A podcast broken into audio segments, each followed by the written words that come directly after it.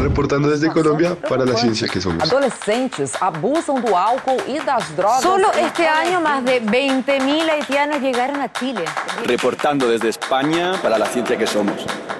La Dirección General de Divulgación de la Ciencia de la UNAM, el Instituto Latinoamericano de la Comunicación Educativa y Radio UNAM presentan La ciencia que somos. Iberoamérica al aire. Iberoamérica al aire. Cuando voy caminando para la plaza, me pregunta si he visto a Miguel Canales.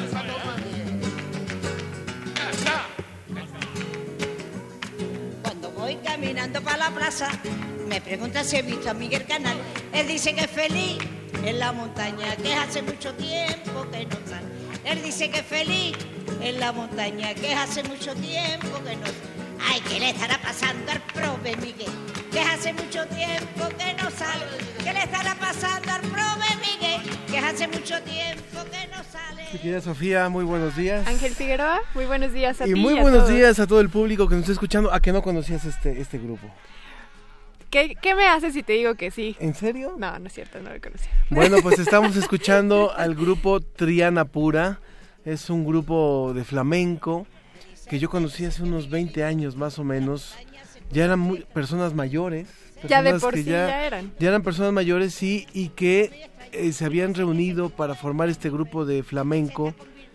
eh, personas nacidas en el año 22, en el 32, en el 37. Y tuvieron mucho éxito allá en España, porque hoy vamos a hablar también de las personas mayores. Así es, de hecho, hoy tendremos entre, bueno, ya lo anunciaremos en el teaser, uno de los temas que tiene que ver con adultos mayores. Me llama la atención los años en que nacieron, porque muchos de ellos les tocó vivir la Guerra Civil Española. Exactamente, un poquito más de Triana Pura.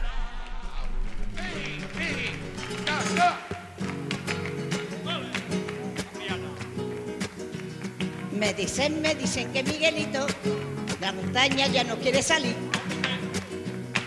Me dicen, me dicen que Miguelito de la montaña ya no quiere salir. Él dice que se encuentra muy contento, que allí la vida la pasa feliz. Él dice que se encuentra muy a gusto. Y aprovechando que Miguel está muy a gusto en la montaña, les recordamos el hashtag del día de hoy. Bueno, en realidad se los digo por primera vez. El hashtag de hoy será vivir entre volcanes. Eso es porque será uno de nuestros temas del día de hoy. Y las redes y los teléfonos. Recuerden que en cabina estamos en el 55 23 54 12 y 55 23 26 82. En Facebook estamos como La Ciencia que Somos y en Twitter como arroba Ciencia que Somos.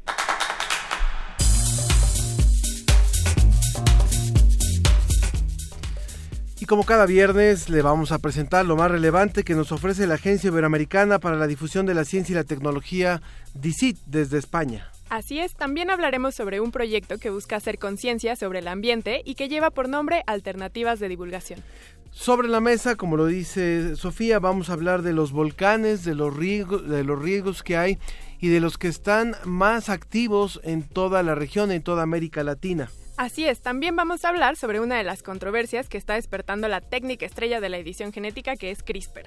Y también, eh, como lo decíamos, vamos a hablar del Día Mundial de la Toma de Conciencia del Abuso y Maltrato en la Vejez, que es hoy, hoy 15 de junio, establecido desde el año 2011 por la Asamblea General de la Organización de las Naciones Unidas.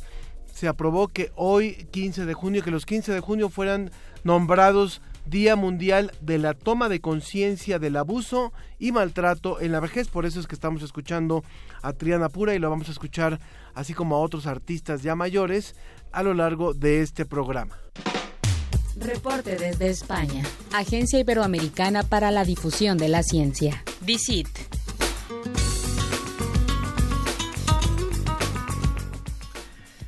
Y nos enlazamos hasta Salamanca, en donde está nuestro compañero José Pichel. José, muy buenas tardes.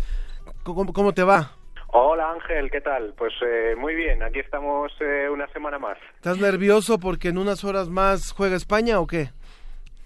Pues sí, ya estamos a, a muy pocas horas, eh, como bien dices, de que comencemos nuestra participación en el Mundial contra Portugal, además, contra nuestros vecinos.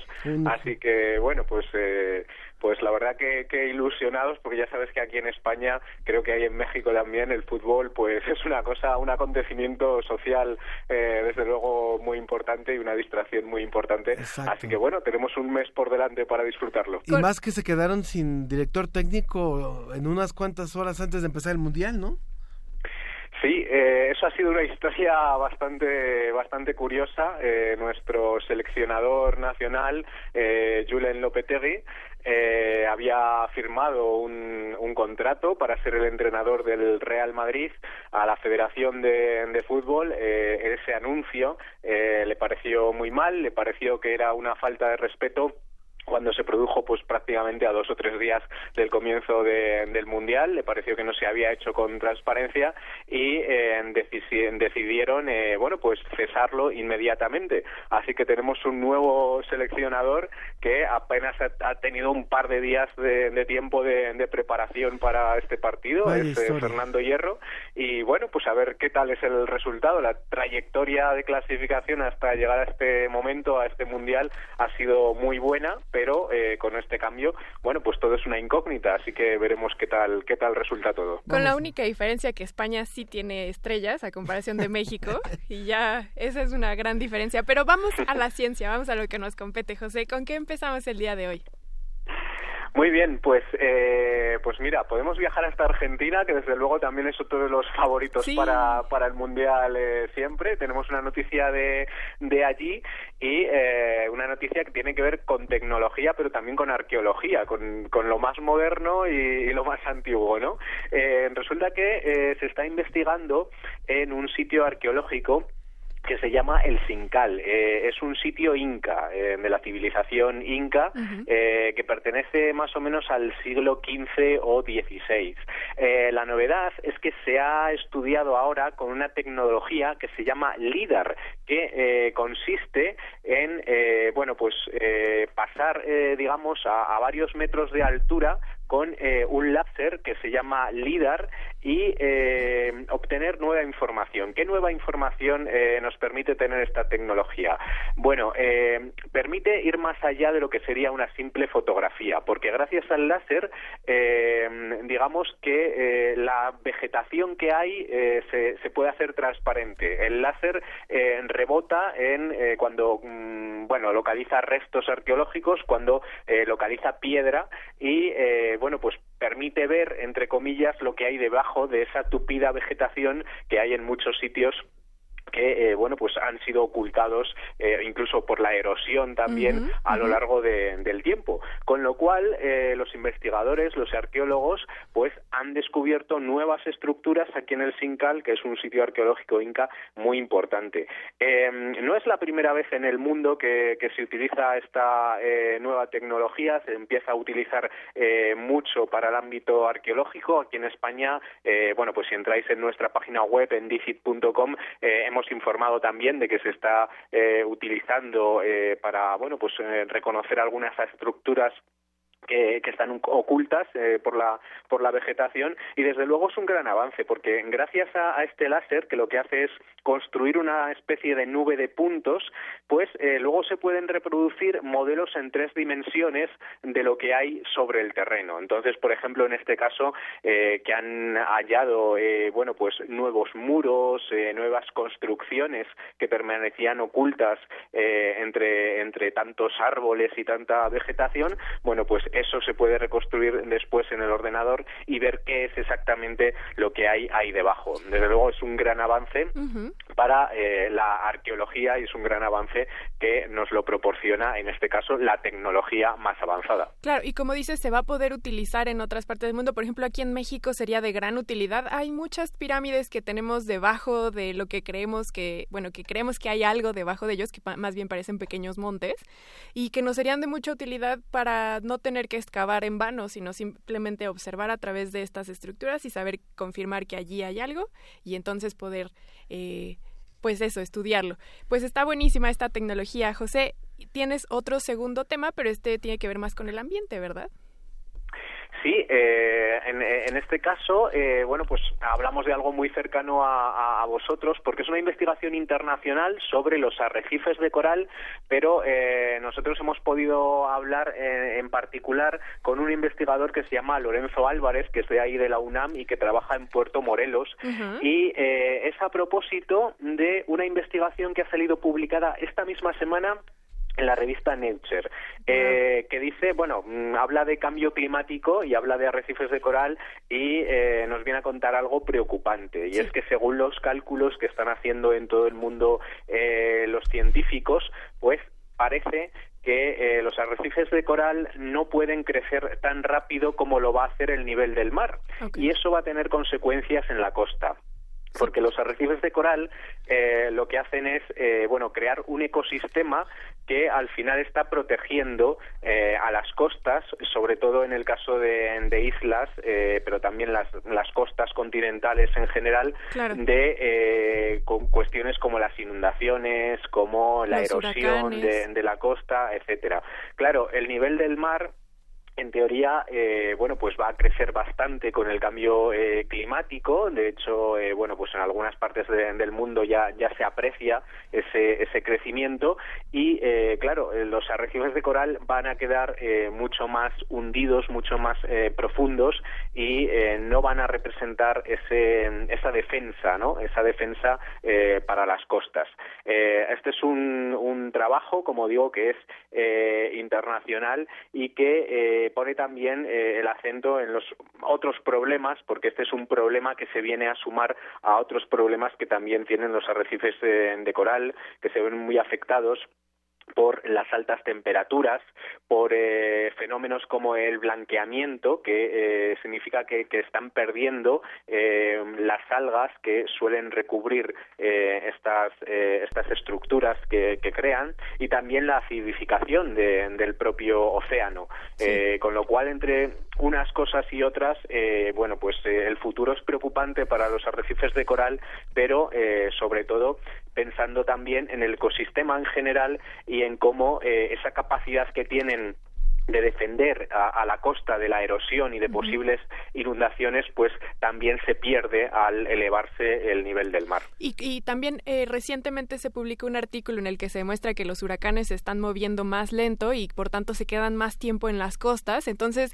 sumando a esta evidencia de los eh, corales, más la de los huracanes, tenemos, parece ser una tormenta perfecta. Entonces, pues muchísimas gracias por traernos esta información. Sin duda nos será de mucha ayuda para entender ahora que estamos en tiempos de huracanes y te mandamos un gran saludo, José Pichel, de la Agencia Iberoamericana para la Difusión de la Ciencia y la Tecnología, DICIT, que eres uno de los más amados en el programa. Bueno, muchísimas gracias, eh, que tengáis eh, buen fin de semana y también mucha suerte para México cuando debute en el Mundial. Ya estaremos hablando el viernes próximo a ver cómo nos fue a ambos, ¿eh? Muy bien, estupendo, lo comentaremos. Gracias, adiós, José. José, un abrazo. Un abrazo, adiós. Hasta luego. Entrevista. Entrevista. Regresamos a la ciencia que somos. Vamos a recordarle a usted los números telefónicos para que se ponga en contacto con nosotros. Van a decir que los hombres no sabemos hablar de otra cosa que de fútbol. Bueno, pues es que no sé, o sea, la evidencia. No yo, yo jugué fútbol en la UNAM ah, cuando era joven sí, sí, también... y cuando me fui a hacer mi maestría me fui a jugar allá también con los, con ¿Y los también muchachos. te vuelves loca todo este mes o no? Fíjate que yo en cuestiones morales he decidido no ver este mundial Ah. por todos los derechos humanos que viola Rusia. Entonces es mi pequeña revolución y por eso Ok. no ver el mundial. Bueno, está muy bien. está Les muy bien. recordamos los teléfonos en cabina 55 23 54 12, perdón, 56 22 73. No, sí, Ángel, perdón, perdón, estaba yo bien. perdón, perdón, perdón. 55 23 54 12 y 55 23 26 82. Recuerden que en Facebook estamos en La Ciencia que Somos y en Twitter arroba Ciencia que Somos. Y está con nosotros ya nuestro siguiente invitado, es Jorge Aguilar de, del movimiento o del- de, la Asociación Civil Alternativas de Divulgación. ¿Cómo estás, Jorge? Hola, ¿qué tal? Muy bien, muy bien, gracias. ¿También te gusta el fútbol? Poco. Poco, muy Pero bien. tengo familia futbolera, se han esforzado mucho por enseñarme, no lo han logrado. Perdón, hermano, perdón, sobrinos. Bueno, pero finalmente es- solamente el detalle, también se puede utilizar para divulgar, ¿no? Así es, sí, no, sin duda. Eh, Hay unos textos padrísimos, ¿no? Que se han escrito Juan Villoro, tiene uno padrísimo, ¿no? Los Acaban de 13 de la cancha, o algo que se llama, que son cuentos, narraciones que pues involucran al gran público también, ¿no? Aunque no te guste, pues siempre hay historias ahí padres, ¿no? Cuéntanos, por favor, eh, Jorge Aguilar, ¿qué es esto de Alternativas de Divulgación AC?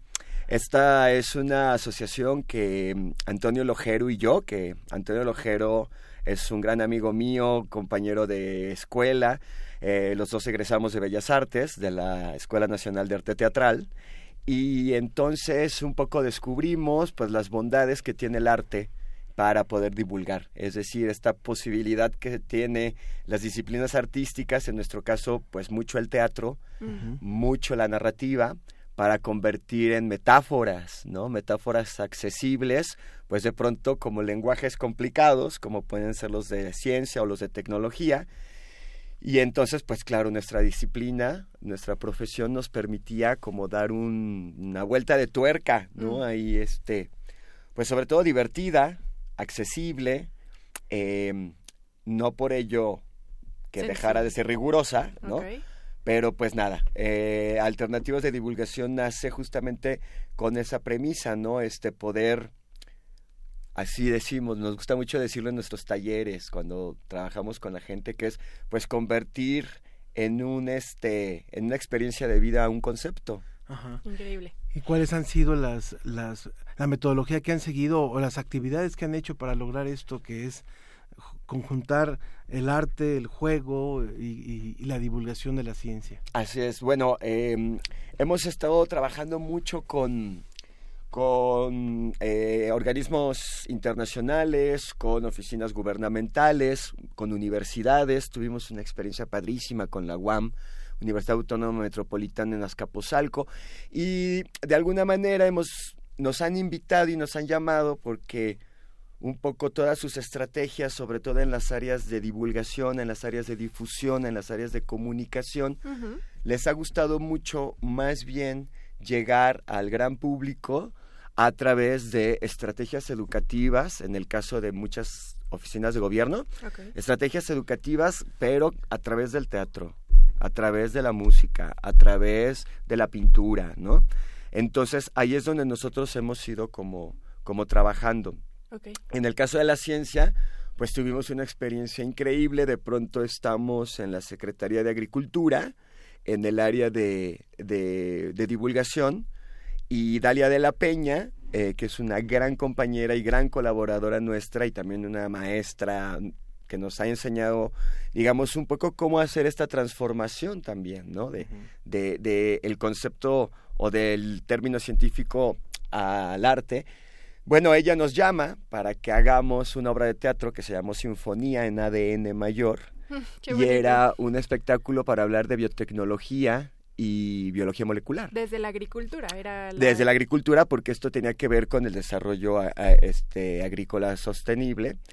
Y entonces venía el séptimo Congreso Iberoamericano de Biotecnólogos y entonces se arma un espectáculo padrísimo que a través de rumbas, zambas, chamamés, eh, boleros, bachatas, hablamos de eh, nucleótidos, composición genética, este, eh, síntesis de proteínas, Qué eh, increíble. ingeniería genética, muy padre. Jorge, dime una cosa, de, de, bueno, es que justo te iba a preguntar de un proyecto y que nos contaras cuáles fueron los retos y, y, y las facilidades o el aprendizaje, pero en general, ¿cuáles han sido lo más, qué ha sido lo más gratificante que te has topado de conjuntar ciencia y arte? ¿Y qué ha sido el reto más grande? El reto más grande fue un proyecto con la Guamas Capozalco en, eh, en, la, en la- en la falda de, las- de los volcanes. Es una colonia, una comunidad que se llama San Rafael, pertenece al municipio de Tlalmanalco. Ahí la UAM tiene un área natural protegida en comodato con el gobierno del Estado de México y eh, era una colonia, digamos, eh, un asentamiento irregular y una cañada, la cañada que baja por ese cerro lo estaban utilizando como basurero a cielo abierto. Era un grave problema ambiental y sobre todo un riesgo a futuro en el caso de una lluvia torrencial. Eso podía ser una tragedia, ¿no? Claro. Fuimos, verdaderamente era muy fuerte la situación Y lo que decidimos, Antonio y yo, junto con Pedro Moctezuma e Irma Juárez, que eran los académicos que conducían el proyecto, con los alumnos de sociología rural, que eran los que nos ayudaban. Primero hicimos un trabajo de formación con los chavos de la universidad. Y luego lo que decidimos fue trabajar con los jóvenes de la comunidad. No queremos, voy a usar palabras que aprendo con el paso del tiempo, no queríamos ser elementos exógenos. Entonces, este, queríamos que fuera más bien la gente de la propia comunidad la que hiciera un trabajo de sensibilización pues con sus vecinos, con la gente con la que habían crecido, que los ubican a ellos, ¿no? Claro. Entonces hicimos un trabajo muy hermoso con jóvenes. Todos los sábados durante tres años íbamos en la mañana y arrancábamos talleres de cinco, seis horas. Y se mm, hicieron talleres de música, de teatro, de video, para hablar de eh, medio ambiente y desarrollo sustentable, ¿no? Eh, entonces, ¿qué fue lo gratificante?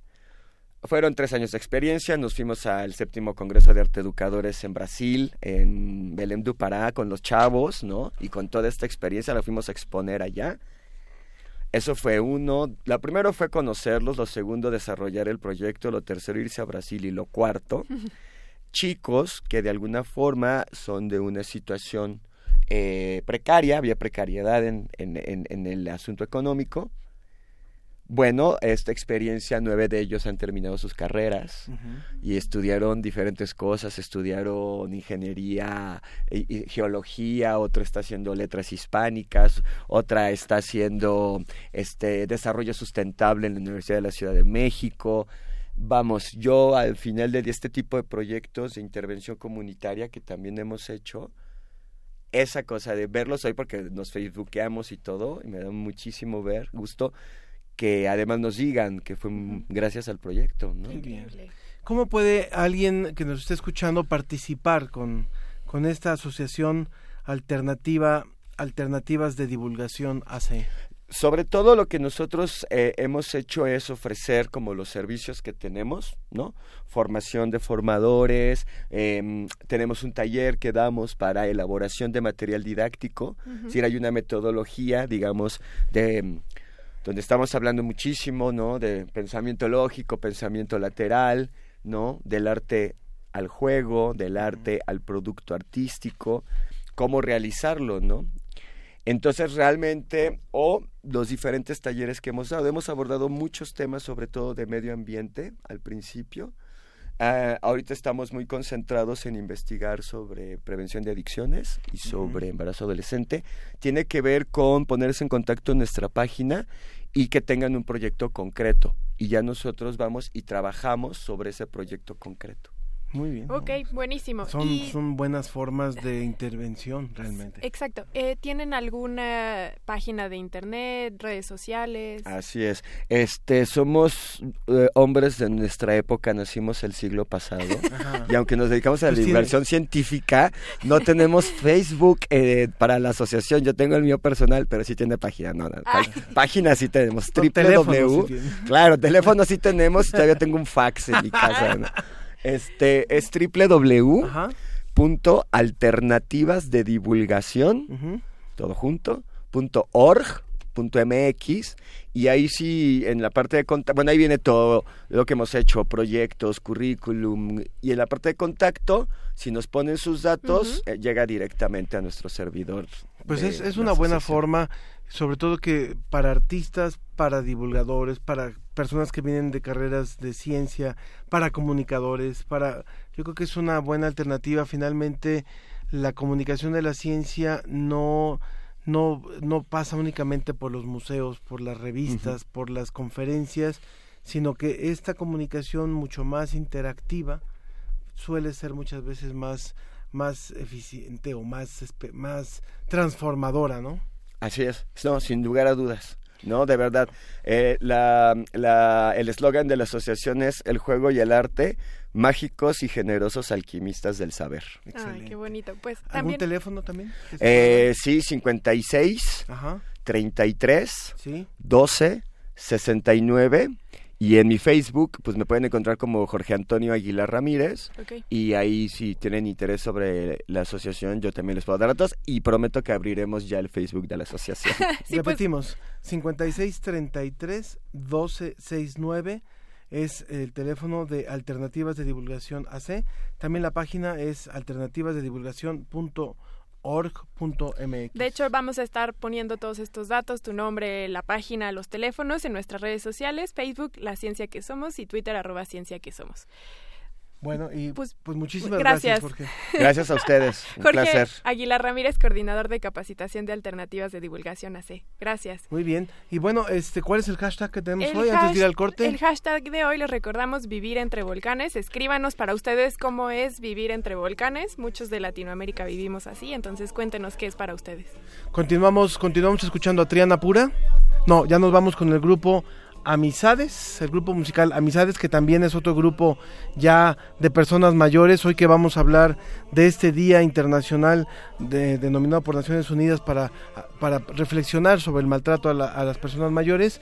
Este grupo es ahora de La Coruña y eso es una antigua tuna, una asociación de tuna de, de músicos que de este tipo de grupos como las las rondallas como las estudiantinas son veteranos de La Coruña y vamos a escuchar ¿qué vamos a escuchar? Habanera de La Coruña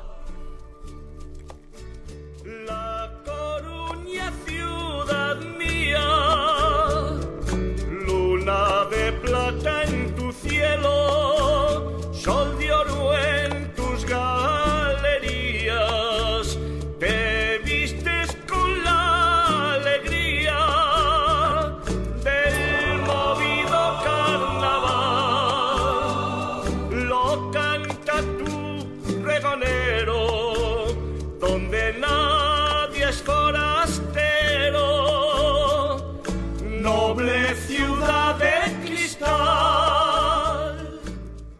La ciencia que somos. Iberoamérica al aire.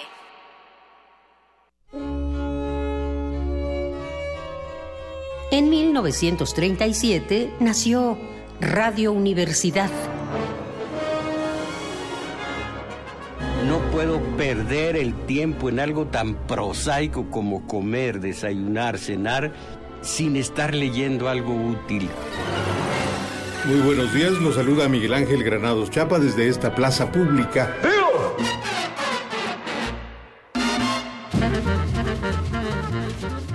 Debemos de ser más fieles a las preguntas que a las afirmaciones.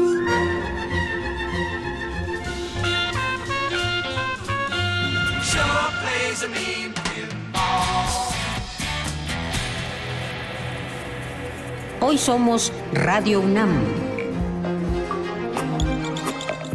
81 años de experiencia sonora.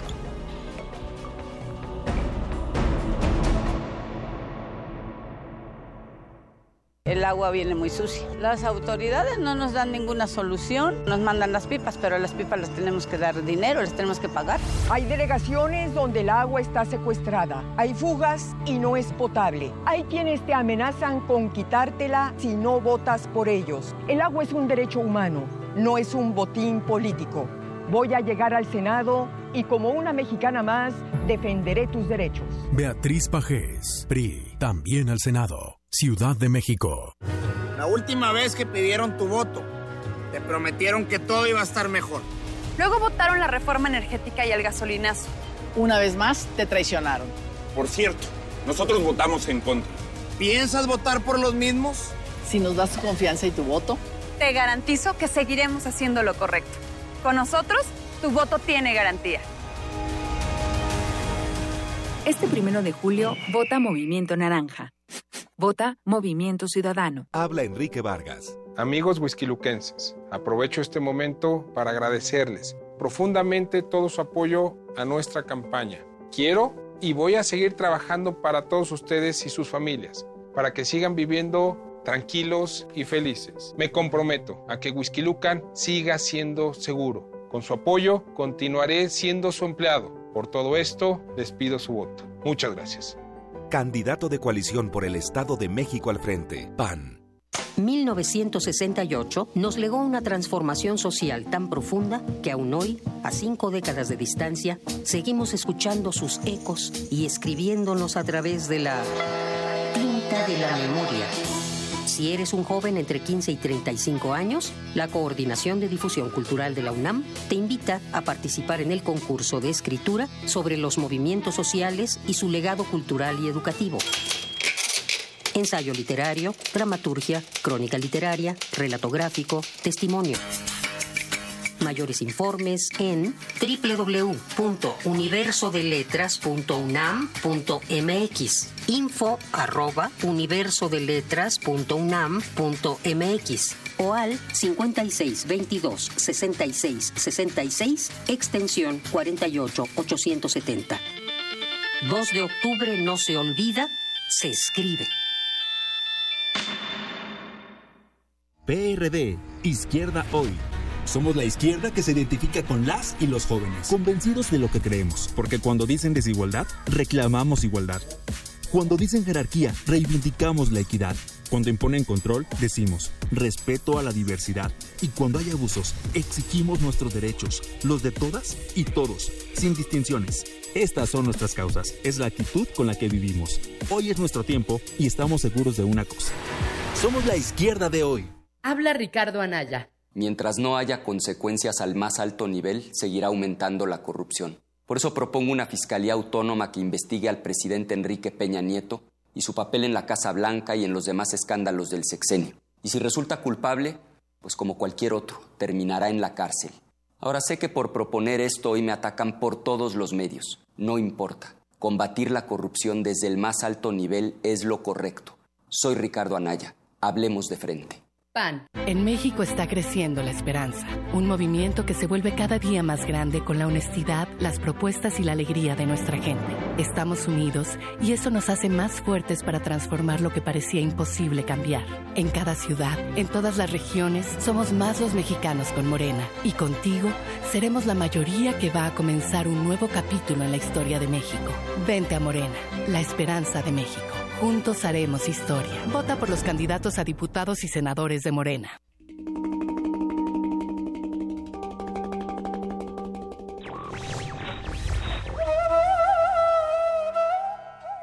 La libertad es un aire habitual, sin perfumes exóticos, que se respira junto al oxígeno sin pensarlo, pero consciente de que existe.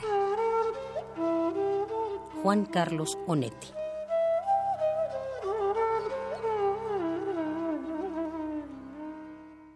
Radio UNAM. Regresamos a La, ciencia, que, somos. Iberoamérica al aire.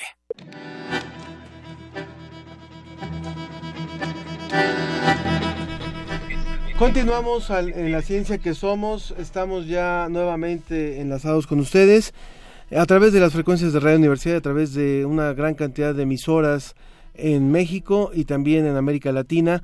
Y bueno, eh, tenemos un enlace especial que lo estamos haciendo vía WhatsApp con la doctora Elba Escobar. Ella es la directora del Instituto de Ciencias del Mar y Limnología y en este momento se encuentra en alta mar, está a bordo del, del buque Justo Sierra, que es uno de los buques de investigación de la UNAM.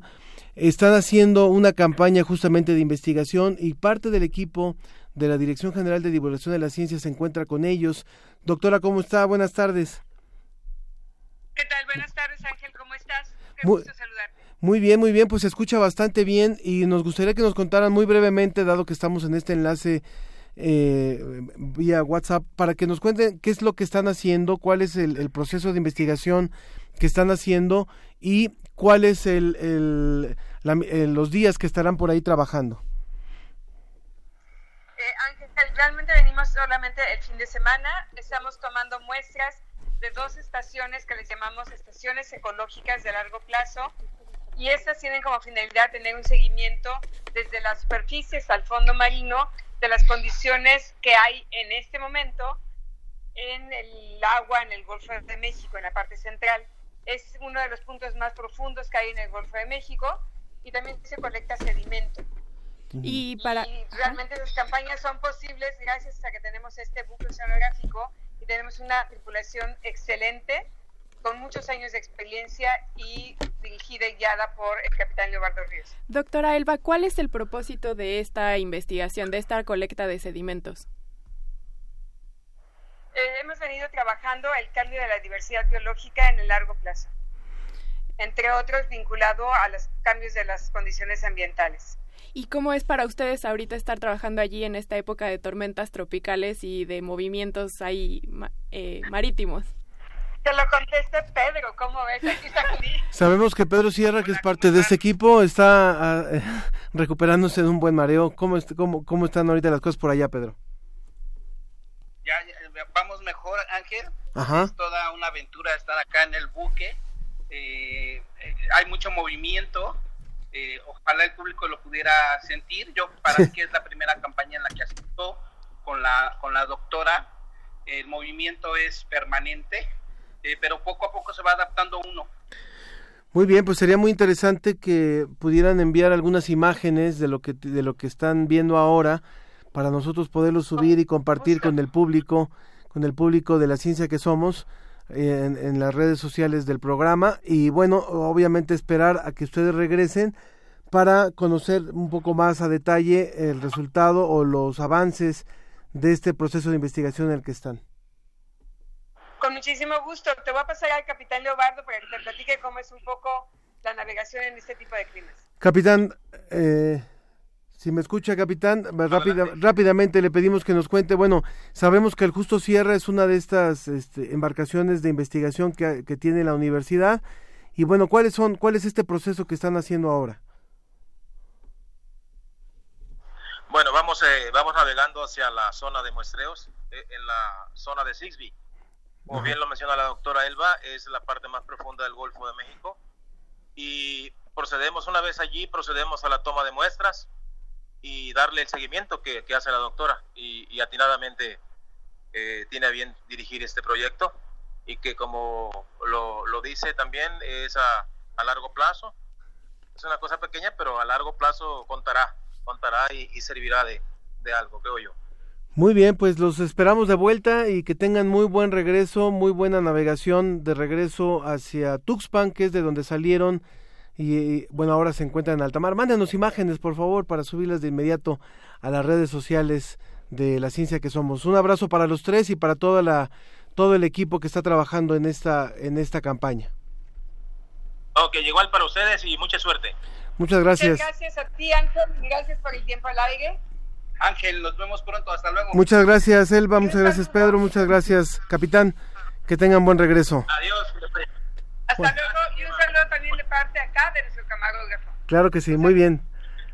Bueno, pues sabemos ahora sabemos que están muy bien a pesar de los malos de los malos tiempos y demás.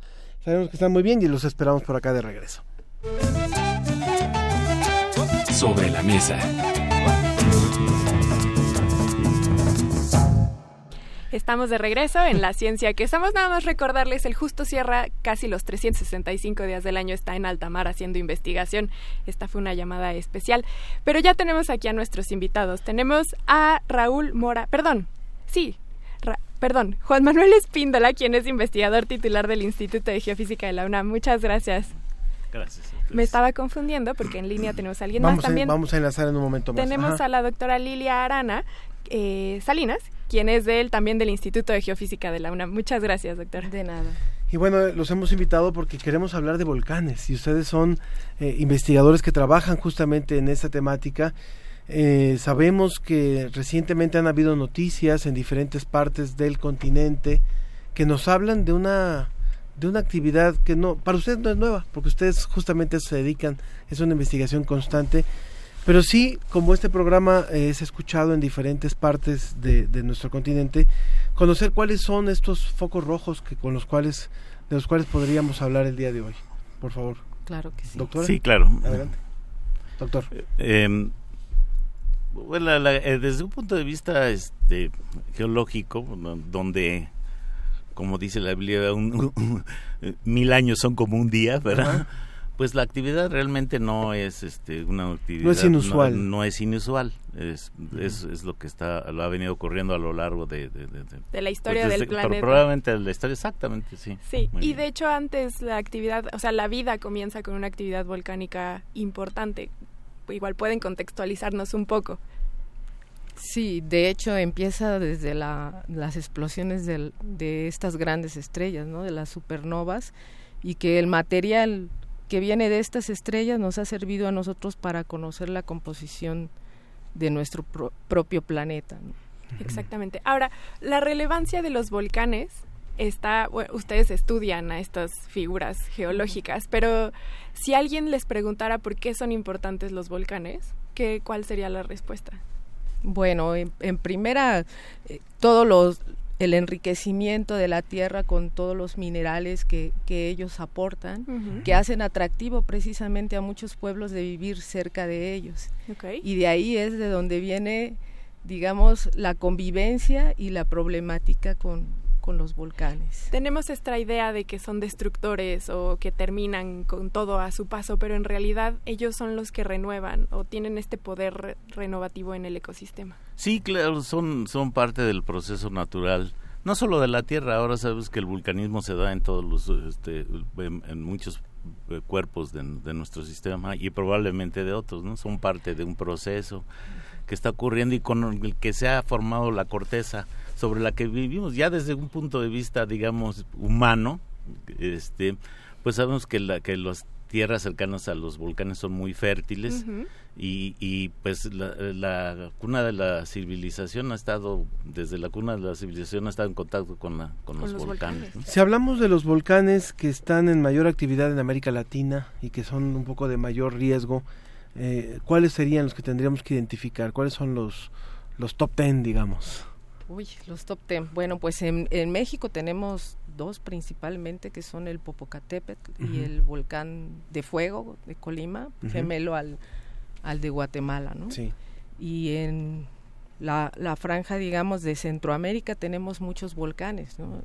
Desafortunadamente hay pequeños países que son muy poblados y que ellos están plagados de volcanes, ¿no? Guatemala ahora con con el volcán de fuego, pero tiene otros como es el Santa Santa María y el pues el, bueno el, eh, en Costa Rica tenemos el Irazú el, Arenal, el Turrialba. el Turrialba en, en, Chile pues, tiene una cadena impresionante de volcanes está el Villarrica etcétera y que son muchos de ellos muy muy activos pero es eh, yo nomás quisiera llamar la atención a que muchos de estos volcanes son son muy peligrosos pero no presentan riesgo. Y a lo que me refiero es a lo siguiente nosotros podemos tener un, un, volcán que, que, presenta un peligro muy grande pero en una isla por allá donde no hay población alrededor entonces es un volcán peligroso pero no sería un volcán de riesgo porque no se han asentado porque no está eso es lo que se ha definido para para entender bien en lo que se refiere a peligro y riesgo ¿no? el riesgo es el efecto de esta peligrosidad sobre las actividades y sobre la vida humana. Claro, porque cuando fue el terremoto eh, tuvimos varias mesas de discusión y lo que decíamos es que los desastres naturales no existen, es decir, los eventos naturales existen desde el origen de la Tierra, desde el origen del universo, son desastres más bien para los humanos que están cercanos a ellos. Esa es la diferencia, como lo vimos ahora en Guatemala. Exactamente, ahí el problema fue que la gente estaba sentada en en las laderas del volcán propiamente porque estaban a cuatro kilómetros. ¿Cuatro kilómetros? sí, y hay una gran diferencia con, con, respecto al Popocatépetl, ¿no? En el Popocatépetl el poblado más cercano está a 11 kilómetros. Entonces eh, nosotros tenemos muy monitoreado el Popocatépetl y estamos conscientes de que la, entre más cercano se asienten las comunidades, el volcán va a ser más peligroso. Esa era una de las dudas que teníamos desde la semana pasada que logramos hacer contacto con una eh, reportera que estaba por allá, pero bueno, la comunicación fue complicada. La pregunta era, ¿ese volcán en Guatemala no estuvo lo suficientemente monitoreado como para alentar, alertar a las personas con tiempo? Este volcán es muy activo y, en los 70 tuvo una erupción muy grande pero la distribución de la población en, en, en 40 años es muy diferente, ¿no? Y, y, eso pasa en todo, en todo el planeta, ¿no? La, la, gente se está aproximando cada vez más hacia los, hacia los volcanes, entonces aumenta, como habíamos dicho, el riesgo. Entonces, el, eh, digo, es muy fácil de criticar, pero en, en ciertas ocasiones es, es bueno señalar que hay dos maneras de enfrentar la, vida junto a los volcanes, ¿no? como, como se ha dicho de, en otro sentido, es como vivir, es como dormir junto a un elefante, ¿no? Estos, los canadienses mucho de eso. Dicen esto eh, acerca de su relación con Estados Unidos dicen es como dormir junto a un elefante nunca sabes pues lo podemos aplicar también a, los volcanes no ayer, como ayer justamente leía con mi hijo el principito y hay un, pasaje fabuloso que que habla de, de, de que en un planeta de los que es muy pequeño, hay un desollinador de los volcanes. Y a mí me surgía la duda si, si hay alguna forma física de reducir ese riesgo. O sea, tal como eliminar cierto material o no. Mm. Bueno, este, por ejemplo, eh, los japoneses son muy creativos, ¿no? En, los volcanes japoneses, que además también ellos tienen demasiados, han implementado muchos, muchos artefactos para poder e, evitar catástrofes, porque ellos sí no tienen de otra, ¿no? Viven muy cercanos a, al riesgo de los volcanes, entonces han, han generado como diques para parar un poco, este, por ejemplo, los flujos piroclásticos, que fue lo que afectó el volcán de fuego, ¿no? O sea que sí hay una medida sí hay, Sí hay, digamos, mitigación o, o la idea de implementar mitigación para este tipo de fenómenos. Pues un lugar donde hay una buena cantidad de volcanes es en Costa Rica, ¿verdad? Y justamente ya nos podemos enlazar. Con el, tenemos en la línea al doctor Raúl Mora Amador, quien es vulcanólogo de la Escuela Centroamericana de Geología de la eh, Universidad de Costa Rica. Hola, doctor Raúl, ¿cómo está? ¿Cómo les va? ¿Cómo están? Muy bien, gracias. Entonces, cuéntenos cuál es la situación particular en Costa Rica, por favor. Bueno, muy similar a la de México. Este, recordemos que, eh, bueno, tenemos volcanes. La razón de tener nuestros volcanes activos es por la zona de subducción, es eh, la placa Cocos metiéndose por debajo de la placa Caribe. Entonces, eh, pues todos los volcanes que tenemos en Centroamérica tienen esa, esa razón de ser y, y, estamos llenos de volcanes activos. En Costa Rica es un país muy pequeño, 50 mil kilómetros cuadrados y tenemos alrededor de 6 o 7 volcanes activos y en los últimos años han estado bastante activos. Eh, el volcán Turrialba estuvo haciendo erupciones eh, muy constantes. Eh, hace un año el volcán Poás, que era uno de los máximos atractivos de turismo, el parque tuvo que ser cerrado debido a que este volcán pues entró en, una etapa de erupción eh, que nos sorprendió a todos. El volcán estaba muy tranquilo y en una semana cambió su actividad eh, drásticamente. Y bueno, tenemos eh, el Rincón de la Vieja, que es un volcán al norte del país que también es muy activo, que hace erupciones bastante, bastante seguidas. Así que entonces nos parecemos bastante, ¿verdad? Centroamérica y, y México pues estamos, aparte que somos grandes amigos, también tenemos eh, similitudes en el volcanismo, tenemos que vivir siempre con, tenemos que aprender a vivir con, con esto de los volcanes activos, ¿verdad? Ahora, una cosa es que compartamos actividad volcánica y otra es que nuestros volcanes se parezcan, porque no todos los volcanes del planeta son iguales, cambian en, bueno, ustedes sabrán, bueno, nos podrán decir más en qué cambia en cada volcán, pero los volcanes latinoamericanos también son similares en sus tipos de lavas, en las demás características que hacen particular un volcán. Bueno, el asunto está así. Yo siempre siempre me lo, me lo explicaba uno de mis profesores, los volcanes son como las personas, ¿verdad? Tienen cabeza, tienen piernas, tienen eh, brazos, o sea, todos los seres humanos nos parecemos en algo, pero somos diferentes, ¿verdad? Somos seres individuales.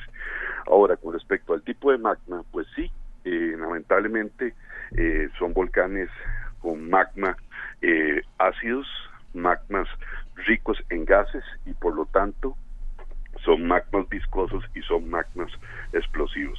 Lamentablemente... Son los más eh, peligrosos. Son los más peligrosos. Eh, recién estábamos viendo las imágenes de Hawái, que ahora son bastante famosas, ¿verdad? Sin embargo, eh, este, estas coladas de lava o estos ríos de lava son peligrosos más que todo para la infraestructura, pero es muy difícil que un ser humano muera por una colada de lava porque, porque es lenta, ¿no? Sí, eh, va, va despacito. mientras que un flujo piroclástico, si usted se encuentra en, el, en la ruta de un flujo, pues eh, no hay mucho que hacer, ¿verdad? Esa sería un poco la diferencia entre lo que ha ocurrido en, en Hawái y lo que ocurrió en Guatemala, por ejemplo. Sí. Claro, aquí vieras de que hay, tenemos un... Es, es, complicado con la gente porque el Parque Nacional Volcán Podas, por ejemplo, está cerrado desde hace un año y la gente dice, pero ¿por qué cierran el parque y no aprovechan el turismo? ¿Por qué vemos en Hawái a la gente a la par de las coladas de lava? O hablemos de otro volcán en Centroamérica, en Masaya, por ejemplo, en Nicaragua, donde hay un, pequeño lago de lava y la gente en la noche va a verlo. Bueno, el asunto es de que es un magma diferente. Y, y si uno, uno puede estar en Hawái a la par de una colada de lava, pero no sería pues prudente estar eh, en, un, sitio de uno de esos volcanes activos de Costa Rica o el mismo México, por ejemplo el Colima o el Popo, eh, no podría uno estar ahí en el, en el sitio de emisión porque simplemente pierde la vida. Claro. Ahora, tenemos una pregunta aquí del público. Del público. Eh, Brian Liban, por Twitter, nos comparte una nota de un periódico mexicano y nos dice estos son los 12 volcanes activos en México. Y hay ustedes también, bueno, doctores que están aquí con nosotros en la mesa, no es lo mismo un volcán activo que un volcán que puede estar despierto pero sin actividad. ¿Cuál es también la distinción entre estos tipos de volcanes? Doctor. Ah, doctor. Le vamos a dar la palabra a la doctora Lidia. Gracias. Este, bueno, la diferencia entre un volcán dormido y un volcán extinto es este por estadística, ¿no? Se considera un volcán extinto aquel que en, que en un intervalo de 10.000 años no ha tenido actividad, mientras que es dormido cuando todavía no, no llega este tiempo, y, y puede tener actividad todavía a, futuro, ¿no? Y en ese caso, por ejemplo, entraría el Nevado de Toluca, que, que no ha tenido actividad en 10.000 años, pero no por eso está... Exacto, no está extinto. Extinto, exactamente. Ahora, también usted, bueno, el doctor en Costa Rica nos comentaba de la zona de subducción y que por eso hay actividad volcánica, pero también se ha atribuido, por ejemplo, las pruebas nucleares a que podrían tener alguna relación con las actividades volcánicas. ¿Esto es cierto o es falso? Eh, probablemente es una es una exageración pero las pruebas más más este fuertes que han una detonación muy muy fuerte fue la de la Unión Soviética en, en aquellos años de la de la Guerra Fría y fue una de las más este fuertes pero las energías liberadas en eso son realmente pequeñísimas comparadas con las liberadas en una erupción eh, de, este de un índice de explosividad mayor a cuatro por ejemplo. Este, este, índice de explosividad es el, equivalente de la escala de Richter para los temblores, ¿no? Entonces, las grandes erupciones son del mayores de, de, cuatro. y, y, en estas erupciones, en, tanto en energía térmica como en muchos otros este, aspectos de la, del fraccionamiento del material, pues, son energías impresionantes, bastante superiores. Sería interesante conocer eh, a nuestros tres invitados. Vamos a repetir las vías telefónicas para que se puedan poner en contacto con nosotros y nuestro hashtag del día de hoy. Sí, estamos en el 55 23 54 12 y 55 23 26 82 con el hashtag también en redes sociales, Vivir entre Volcanes, la ciencia que somos y arroba ciencia que somos. Estamos conversando con Juan Manuel Espíndola, investigador del Instituto de Geofísica de la UNAM, también con Raúl Mora Amador, vulcanólogo de la Escuela Centroamericana de Geología de, la Universidad de Costa Rica y con la doctora Lilia Arana, técnico académico titular también del Departamento de Vulcanología del Instituto de Geofísica de la UNAM. A nivel de investigación, yo les preguntaría a los tres, ¿cómo estamos? ¿Cómo, cómo hemos avanzado? Ya lo decía Sofía hace un rato, cuando ocurrió lo de Guatemala, nos sorprendió que al parecer eh, no habría habido la suficiente prevención para la población. ¿Cómo estamos trabajando a nivel eh, región? En la investigación y cuánto hemos, cuánto hemos avanzado en la cuestión de investigación para conocer estos gigantescos eh, eh, personajes como son los volcanes. Doctor. Bueno, eh, aquí estaríamos hablando de una comparación, ¿no? Si lo comparamos como estábamos en los 80, en México, y yo creo que muchos de nuestros compañeros latinoamericanos estaban en la misma situación, pues ha habido un avance muy grande.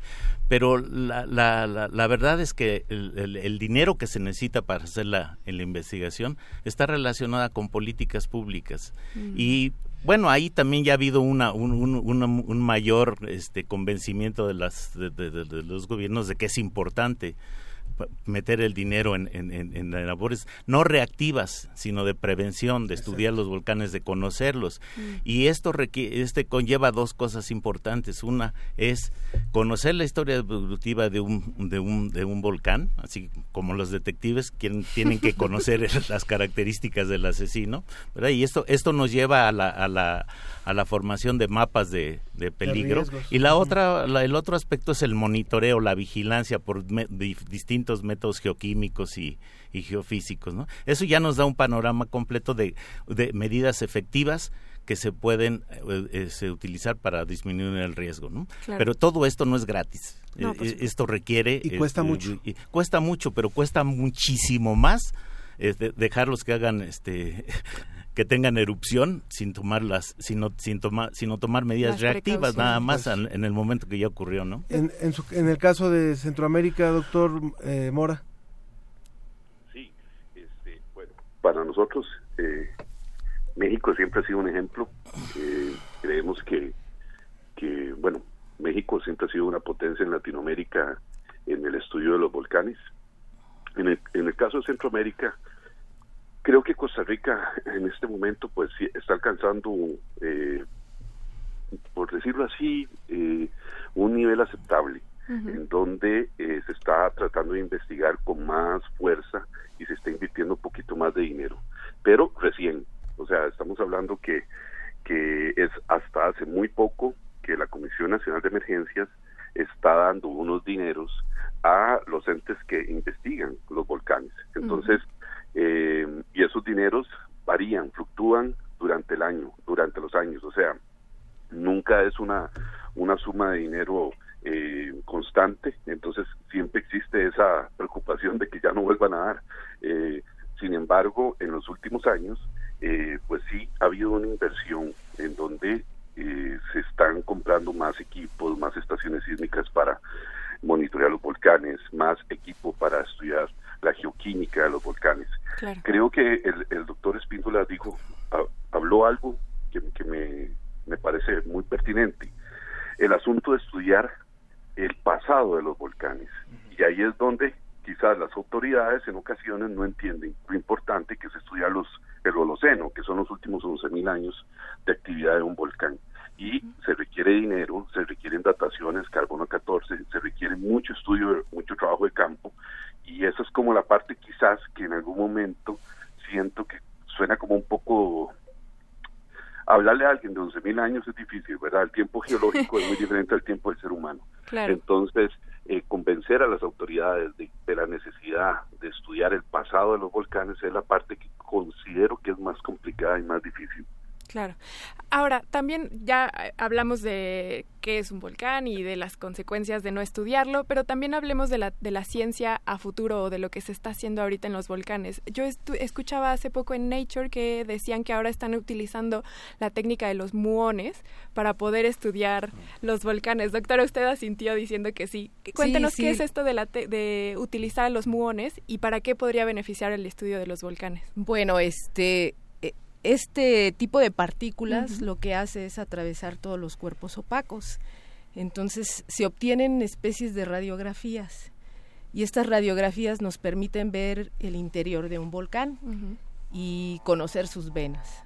Si éstas están enfermas y están tapadas, entonces de alguna manera nos ayuda para la predicción, para saber hacia, hacia dónde va a emerger el, magma y donde es posible que este fracture el edificio volcánico y genere una erupción de cierta forma o de otra. Claro, es, es importante también para la descripción la que se está comenzando a utilizar. Doctor, ¿usted quiere decir? No, no, quería completar lo que dice la doctora. Es, los muones son partículas que llegan en la, lo que llamamos radiación cósmica.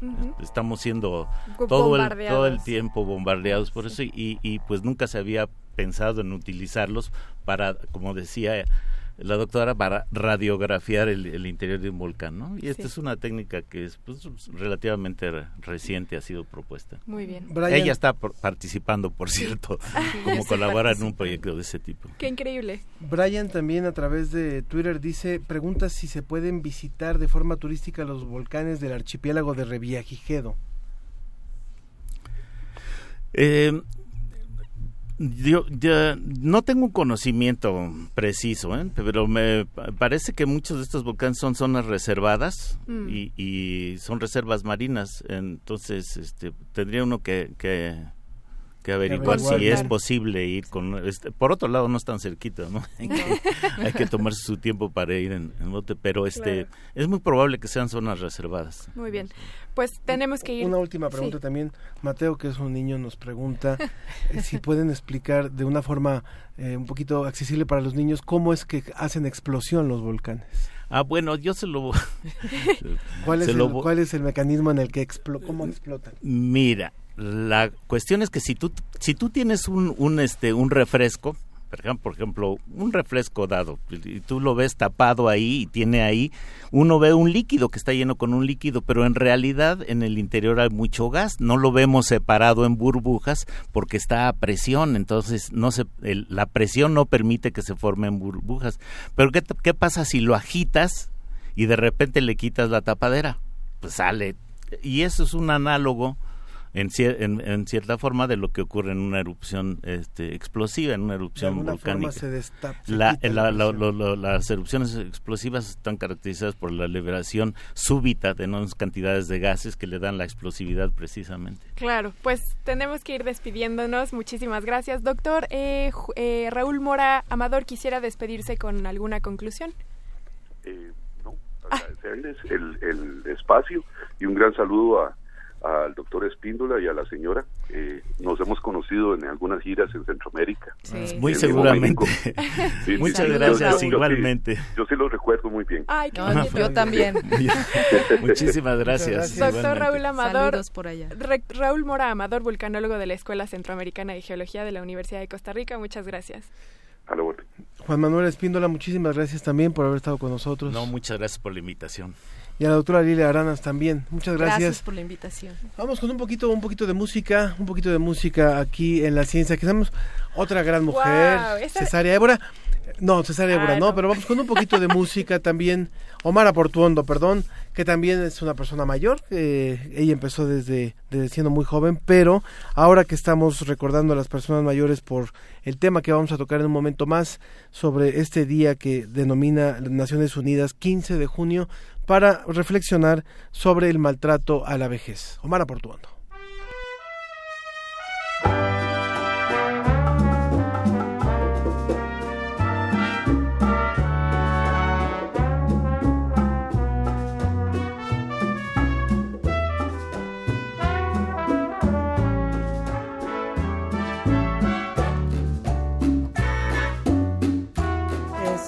En mi corazón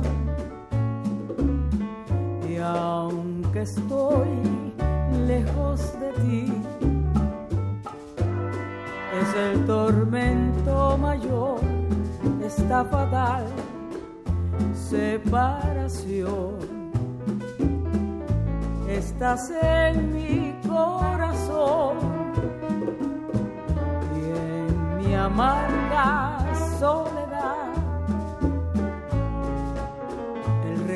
de tu amor disminuye mi pena. Yo bien sé que nunca más en mis brazos estarás prisionero de un cariño que fue toda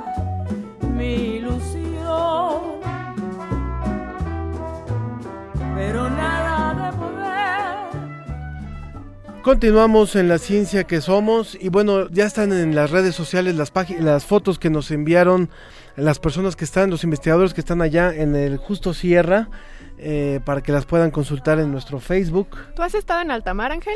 Sí, pero no en una expedición de este tipo Ah. Y no por tanto tiempo, entonces la verdad es que yo creo que debe de ser bien interesante. Yo recuerdo un marinero que cuando estuvimos allá, a mí lo que más me llamó la atención es que llovía y él nos decía en el mar, en el ar- en alta mar siempre llueve y me pareció la metáfora más bonita que me han dicho en una investigación. En alta mar siempre lleva. Muy bien. Tenemos ahora sí en la línea a la maestra Marisa Vivaldo Martínez, quien es miembro de la Unidad de Investigación en Gerontología y profesora de la Licenciatura en Desarrollo Comunitario para el Envejecimiento de la FE Zaragoza de la UNAM. Hola maestra, ¿cómo está? Buenos días, buenos días Ángel, buenos días Sofía, ¿cómo están? Muy bien, muchísimas gracias, eh, doctor. Maestra, muchas gracias por recibir nuestra llamada. Así es, la estamos contactando porque hoy, 15 de junio, se conmemora el Día Mundial de Toma de Conciencia del Abuso y Maltrato de la Vejez. Cuéntenos, ¿por qué habría de ser importante tener un día que conmemore esto, maestra? Ay, miren, pues es eh, un día importantísimo. A partir de el 2002, eh, después de la segunda Asamblea Mundial sobre el Envejecimiento, los estados que forman parte de la Organización de las Naciones Unidas, pues encontraron que el tema del envejecimiento, de la vejez, es de gran relevancia y también identificaron algunos aspectos que son muy importantes, que han sido tradicionalmente invisibilizados y que es importante que la sociedad conozca, como es el caso del maltrato. ¿Qué tan, ¿Qué tan grave podríamos considerar, por ejemplo, en el caso de México, la cifra negra de lo que es el maltrato a la vejez? Porque entiendo que no todo el maltrato se reporta. Así es, de hecho hay un subregistro muy importante y en, en el en el mundo, digamos, se habla más o menos en general de que eh, los mayores, la población envejecida, eh, entre un 2.2 y un 14% ha sufrido algún tipo de maltrato. Sin embargo, por ejemplo, eh, en nuestro país y en el mundo hay algunos sectores dentro de la población envejecida que llegan a alcanzar, se habla hasta el 60% de personas maltratadas. Es el caso de aquellos que viven con deterioro cognitivo, que tienen algún tipo de demencia, alguna situación de discapacidad o que viven en residencias o centros de cuidado a largo plazo. Eh, Ahora, sí, sí, sí, por Eh, favor. sí, el tema, el tema principal es que efectivamente estos, estas cifras nos hablan de aquellas personas que denuncian. Pero, pues como lo dice la definición, el maltrato ocurre en situaciones donde hay relaciones de confianza, generalmente familiares. Entonces, hay un subregistro porque la gente no denuncia. En nuestro país, por ejemplo, es muy difícil que se denuncie algún tipo de maltrato. Ahora, ¿qué implica este maltrato? ¿Qué, qué se catalogaría como maltrato? Eh, el, bueno, el maltrato se define como la acción única o repetida o falta de alguna respuesta apropiada que ocurre dentro de cualquier relación donde existe expectativa de confianza y la cual produce daño o angustia a la persona envejecida. Puede ser físico, psicológico, emocional, sexual, financiero o simplemente reflejar un acto de negligencia intencional o por omisión. Sí. Es decir, que eh, también sería a veces difícil catalogarlo porque podría ser confundido, por ejemplo, con una situación de estrés que está pasando el personaje en cuestión. Eh, sí, o sea, podría podría ser eh, difícil identificarlo, sobre todo si esta persona no tiene la posibilidad eh, de expresarlo. Claro. Y esta posibilidad no solo entendida como que pudiera tener alguna discapacidad, sino incluso pues esta presión, esta situación familiar que impide que las personas hablen de esta de, de estas formas de violencia que están que están experimentando. A través de las frecuencias de Radio Universidad hace 25 años estábamos iniciando un programa que se llamaba La Voz de la Experiencia y que estaba dirigido a la tercera edad justamente. Y creo que en estos 25 años posiblemente han cambiado las cosas en torno a que no existía, por ejemplo, un instituto de geriatría como ahora existe, no existía el número de geriatras y de gerontólogos que ahora existe, pero también eso hablando a favor, digamos, de lo que es la investigación gerontológica, la investigación geriátrica, pero también en el, lo que tiene que ver con el cambio de la sociedad y del peso que tienen las personas mayores o este o este ensalzamiento de lo que es la juventud y de una juventud también a veces muy olvidada de los viejos, dicho con cariño, creo que es un cambio también fundamental. ¿Cómo lo observa usted, maestra? Pues miren, eh, fundamentalmente en los últimos 30 años efectivamente ha habido un avance muy notable en las políticas públicas de atención al envejecimiento, la conformación de programas. Eh, efectivamente se ha institucionalizado la atención al envejecimiento desde la creación de la, del INSEN, pero también con el fortalecimiento y reorganización de INAPAM, que ocurrió en 2002. Obviamente la creación del Instituto Nacional de Geriatría también es un gran avance, pero eh, nosotros también identificamos que hay áreas, por ejemplo, en las cuestiones educativas, simplemente el hecho de que la UNAM tenga ahora una carrera enfocada a la atención del envejecimiento desde una perspectiva sí gerontológica, pero también desde una perspectiva social y comunitaria, pues son, eh, son grandes avances que nos permitirán ver en el futuro eh, pues una mejor atención al envejecimiento. Por supuesto. Y por lo pronto, si alguien de la audiencia que ahora que ha escuchado esta definición considera que se encuentra en una situación de este tipo, ¿hay alguna manera que pueda ponerse en contacto con alguien para pedir ayuda?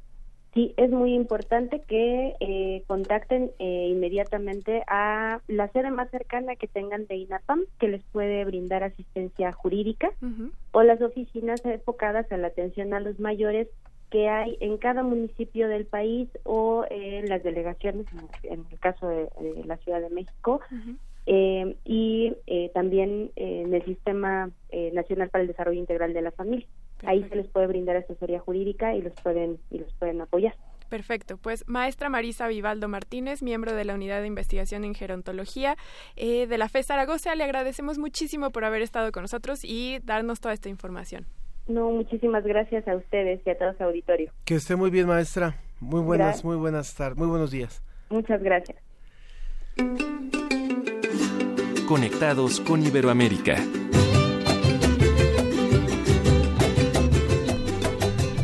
Estamos de regreso en la ciencia que somos. Vamos a la recta final y nos enlazamos hasta España nuevamente, donde está el doctor Luis Montiu Montoliu, perdón, investigador del Consejo Superior de Investigaciones Científicas del Centro Nacional de Biotecnología en Madrid.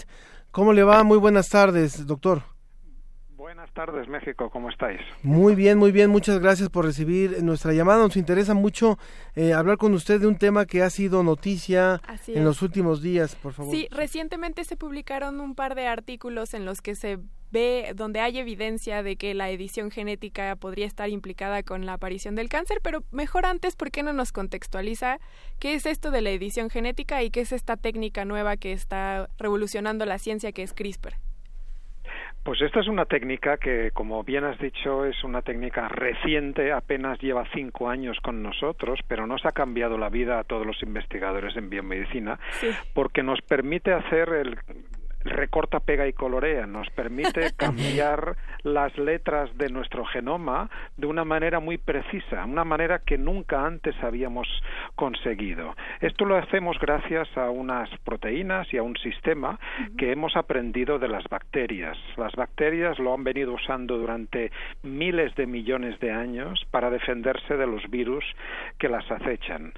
Y gracias a tantos años que han tenido las bacterias para optimizar estas herramientas que nosotros ahora podemos beneficiarnos de su eficiencia y de, su precisión para promover la edición. La edición quiere decir que, por ejemplo, si un gen contiene una mutación, nosotros podemos dirigir estas herramientas que, pongámosle ya un nombre, se llaman CRISPR, CR y SPR, CRISPR, estas herramientas CRISPR para cambiar esa letra que es errónea y para promover la inclusión, la sustitución por la correcta. Es algo parecido a cuando estamos escribiendo mediante en nuestro um, computador un texto y nos equivocamos en una palabra y rápidamente con el ratón inconscientemente pues la, la resaltamos y localizamos el carácter que es erróneo y lo cambiamos por el correcto. Pues esta tarea de edición es ahora la que podemos hacer a nivel genético gracias a estas herramientas.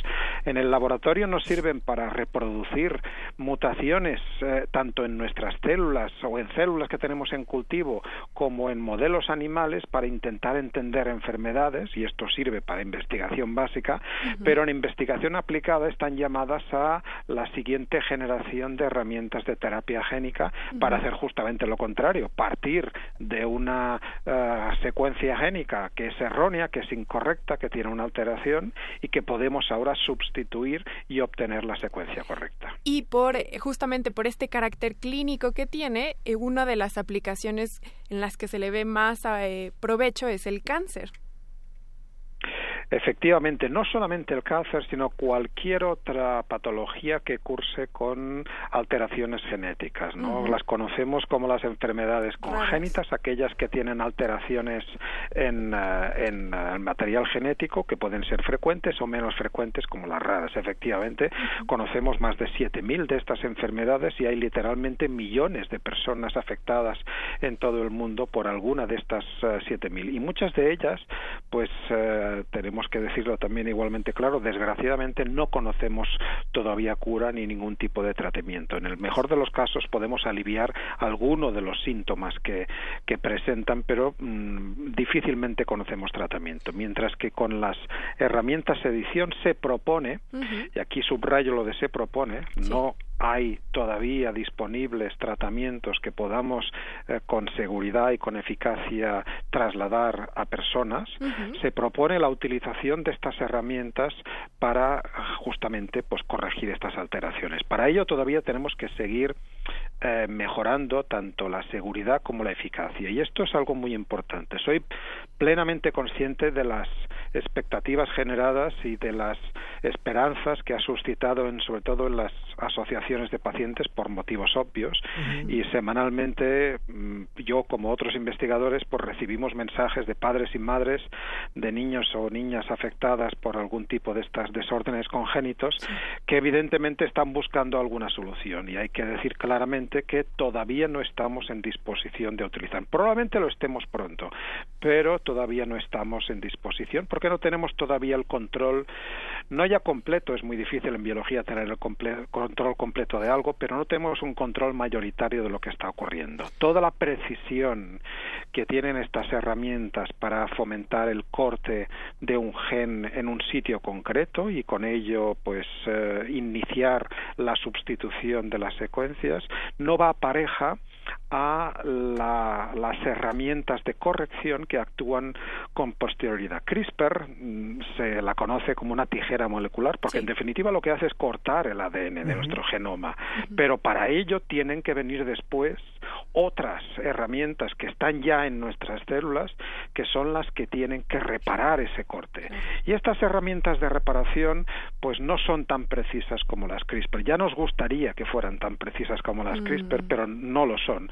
Y esa diversidad, esa incertidumbre, esa incertidumbre que provoca la utilización de o la, reparación por estos mecanismos internos que tenemos en nuestras propias células, nos produce una indeterminación y eso quiere decir que solamente en un número relativamente bajo, probabilísticamente hablando, de casos se va a producir la, la, corrección en el sentido exacto que nosotros queramos, mientras que de momento en la mayoría de los otros casos vamos a obtener secuencias parecidas, pero no exactamente la que queríamos. Esto lo podemos manejar perfectamente en el laboratorio, en células o en animales. Yo trabajo con ratones eh, y imaginemos que generamos 20 ratones editados genéticamente, solamente uno de ellos es el correcto, pues yo ese es el ratón que selecciono y los otros 19 pues los descarto. Y yo puedo trabajar con ese porcentaje que me parece a mí aceptable, pero yo no sé cómo gestionar esto en pacientes y no creo que nadie lo sepa en estos momentos, con lo cual no es ético ni es responsable trasladar esta incertidumbre todavía los riesgos superan a los beneficios. Cuando esto logremos, cuando esto logremos invertirlo, yo creo que estaremos en disposición de ofrecer herramientas terapéuticas a los pacientes. Estamos hablando con el doctor Luis Montoliu, investigador del eh, Consejo Superior de Investigaciones Científicas en el Centro Nacional de Biotecnología en Madrid y también es investigador del Centro de Investigación Biomédica en Red en enfermedades raras del Instituto de Salud Carlos III. estos artículos que se han publicado donde se cuestionan esta técnica pueden eh, llegar a, a, interferir con los recursos que se le están dando, se le está dando a la investigación y al uso de esta técnica. No, lo que pasa es que eh, simplemente tenemos que ser conscientes que vamos paulatinamente conociendo y descubriendo más aspectos de la edición genética. Y hay que resaltar, como decía al principio, que apenas hace cinco años que estamos utilizando estas herramientas. Estamos en junio de 2008, los primeros experimentos eh, publicados son de enero de 2013, con lo cual, eh, digamos, estamos todavía en los albores de esta tecnología. Estos dos artículos lo que nos aportan es algo que de alguna manera ya era conocido en el campo, pero ahora se pone negro sobre blanco y se constata Mm. que efectivamente las herramientas CRISPR, como decíamos antes, promueven el corte del ADN. De alguna manera, un corte, un- una apertura de nuestro genoma es una agresión a nuestro ADN. Pero es que nosotros ya tenemos quien se encarga de vigilar y de patrullar el genoma para buscar este tipo de agresiones y que se solucionen lo antes posible. Esta proteína la llamamos P53 y es una proteína muy importante, es una proteína que también se llama antitumoral porque también se la conoce con el nombre de guardián del genoma, porque es la que se encarga de revisar que todo esté bien y cuando detecta un corte en el genoma rápidamente en función de si es un corte eh, único en algún sitio del genoma lo que promueve su reparación.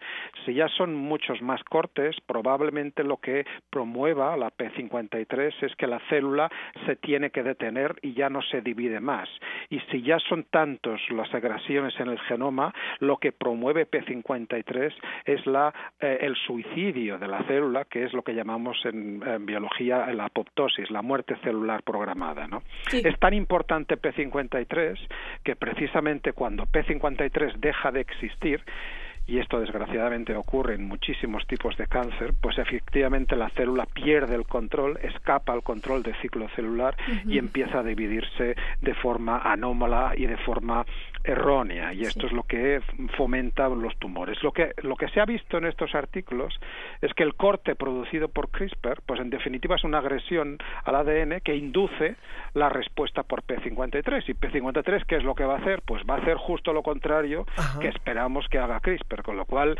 tenemos aquí un conflicto de actividades, una actividad que es la que creemos nosotros que se produzca, que es el corte que induzca la edición y otra que está en nuestras células que hace justamente lo contrario, que eh, intenta reparar e intenta evitar que estas herramientas CRISPR funcionen. Y cada, y cada organismo finalmente va a reaccionar también de forma diferente.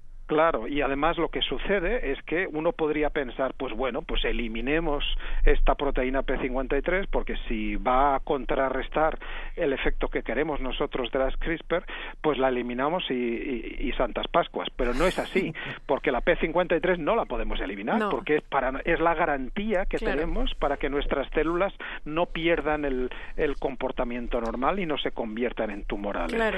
Con estos, con estos artículos lo que, lo que nos permite ahora es entender por qué diferentes células tenían diferente eficacia de edición genética. Había unas células que eran muy ah, adecuadas para editar. Ahora sabemos que estas células que se podían editar muy fácilmente son las que apenas tenían actividad P53. Por ejemplo, las células, por el contrario, células madre, células troncales eh, pluripotentes humanas son muy difíciles de editar. ¿Y por qué son tan difíciles de editar? Pues porque resulta que tienen una actividad P53 muy elevada. Mm, Esto lo que nos obliga, yo creo que es una, lo he dicho por ahí en un artículo que he publicado, yo creo que es una cura de humildad. Los investigadores tenemos que eh, constatar que no lo sabemos todo, que hay muchísimas toda- cosas que todavía nos quedan por investigar y que antes de llegar a unas aplicaciones terapéuticas, pues tendremos que tener en cuenta todas estas actividades. Ahora también este, este delicado equilibrio entre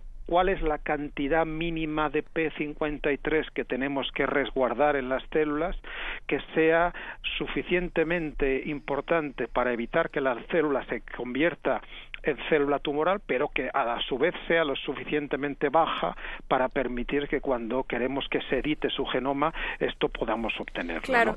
¿no? Y ahí, y ahí este, y entre ese equilibrio será lo importante. Por supuesto, pues doctor, usted nos ha dado un panorama completo, nos ha explicado la edición genética, específicamente CRISPR, esta molécula que como bien, como bien dijo nos ayuda a cortar, pegar y colorear, y también nos, nos ha ilustrado eh, las aplicaciones que puede tener, pero también los riesgos y las cautelas que debemos tener en esta técnica para eh, arreglar, modificar el ADN a nuestra disposición.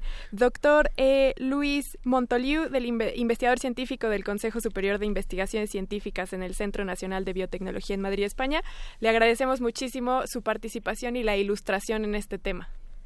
Muy bien, buenas tardes. Que tenga una excelente tarde, doctor.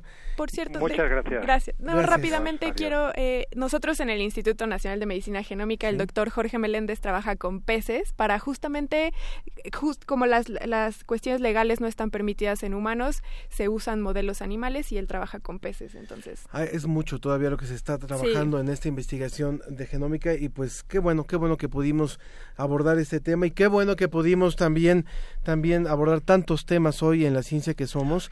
Les quiero recordar a quienes viven en la Ciudad de México y no, porque algunos podrán asistir personalmente si así lo desean y si no seguir la transmisión vía streaming el próximo martes día 19 de junio a la 1.30 de la tarde es el día que vamos a tener este evento de vivir con esquizofrenia ustedes recordarán esta charla que tuvimos con una chica que tiene esquizofrenia y con un investigador. Bueno, pues vamos a tener un evento en el auditorio de Universum en Ciudad Universitaria. Es un evento gratuito.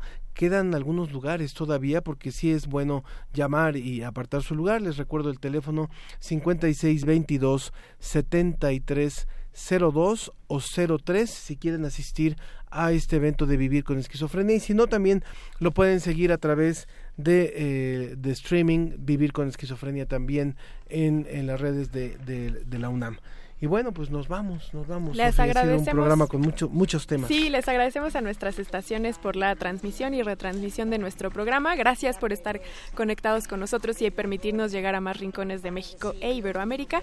Y le agradecemos en la producción Susana Trejo y Janet Silva, asistente de producción Edwin Ramos, en la operación técnica Arturo González y en la producción general Claudia Ogesto. Nos vamos. Nos vamos oyendo a Triana Pura todavía y hoy canto solamente por cantar eh, hagamos esta reflexión de, de, pensar más en nuestros viejos, dicho con todo cariño, y de cuidar, por supuesto, el viejo que llevamos dentro también, porque somos personas en proceso de, de, envejecimiento y a veces nos olvida. Así es que cuidemos mucho lo que es nuestro futuro y nuestro presente. Vivimos un día más cada día, pero también un día menos cada día, entonces aprovecharlo. Saludos a mi papá que está convaleciente justamente. Muy bien, muy bien. Un abrazo. Gracias cantar aunque me duela el corazón, me da lo mismo río que la mar. El norte, es el frío, el calor.